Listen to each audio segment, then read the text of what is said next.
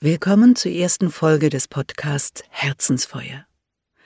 Mein Name ist Ankuon und dies hier soll inmitten des aktuellen Informationskonfetti ein kleines Sanktuarium sein, in dem ich Sie mit unterschiedlichen Texten, meistens Lyrik, weil ich Lyrik sehr liebe, ermutigen möchte, Ihren eigenen inneren Raum zu betreten, Ihren Gefühlen, eigenen Wahrnehmungen und ihrem Denken zu vertrauen und nachzulauschen. Lyrik braucht nicht zuallererst literaturwissenschaftliche Erklärungen. Sie braucht keine Lehrer, die definieren, was dieses oder jenes zu bedeuten hat. Natürlich, es kann hilfreich sein, Ratschläge anzunehmen und sich am Wissen von Spezialisten zu bedienen.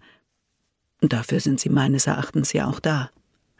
Aber Letztlich bedeutet ein Gedicht genau das, was ihnen ihr Herz sagt. Und deshalb glaube ich, dass Lyrik ein wunderbarer Weg ist, die innere Stimme kennenzulernen, die innere Seelenlandschaft zu betreten. Und Literatur kann sogar im weitesten Sinne ein Übungsraum für die Freiheit sein, das eigene Denken schärfen und die Kraft des Herzens stärken. Das heutige Gedicht ist auch eine Art Präambel für das, was ich mit dieser Reihe vorhabe.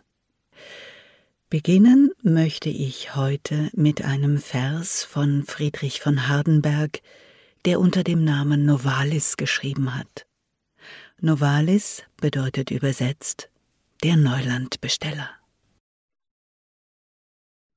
Wenn nicht mehr Zahlen und Figuren sind Schlüssel aller Kreaturen, wenn die so singen oder küssen mehr als die Tiefgelehrten wissen, wenn sich die Welt ins freie Leben und in die Welt wird zurückbegeben, wenn dann sich wieder Licht und Schatten zu echter Klarheit werden gatten und man in Märchen und Gedichten erkennt die wahren Weltgeschichten, dann fliegt vor einem geheimen Wort das ganze verkehrte Wesen fort. Das Gedicht stammt aus dem Fragment gebliebenen Roman Heinrich von Ofterdingen.